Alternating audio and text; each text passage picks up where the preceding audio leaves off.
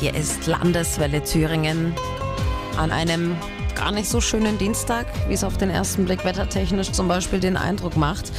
Das Feuer ist gelöscht, aber ganz Europa steht nach wie vor fassungslos vor den Bildern von Notre Dame. Seit mehr als 800 Jahren hat die Pariser Kathedrale allen Stürmen und Krisen standgehalten und dann brennt sie innerhalb von Stunden zu großen Teilen nieder.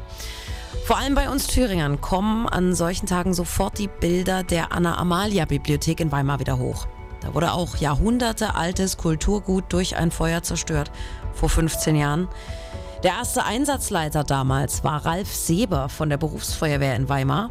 Und auch ihm ist mulmig geworden, als er die Nachricht von Notre Dame gehört hat. Also die Bilder von der, vom Brand der Herzogin Anna Amalia Bibliothek sind sofort wieder da, weil ähm, man sieht, dieses kulturhistorisch bedeutende Bauwerk in Paris brennt und Sie wissen, Sie haben, ähm, ja, Sie haben ein echtes Problem.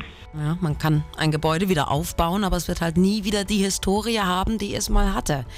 In Thüringen gibt es deshalb inzwischen den Notfallverbund Kulturgutschutz, in dem Ralf Seber auch mitarbeitet.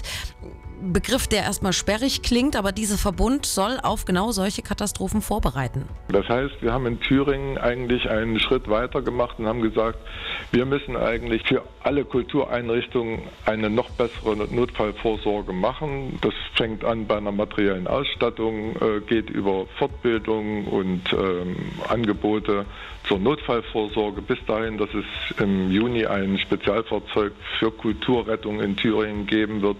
Denn komplett verhindern kann man solche Brände leider nicht, aber es ist gut zu wissen, dass die Thüringer Feuerwehr hart daran arbeitet, bestmöglich auf sowas vorbereitet zu sein.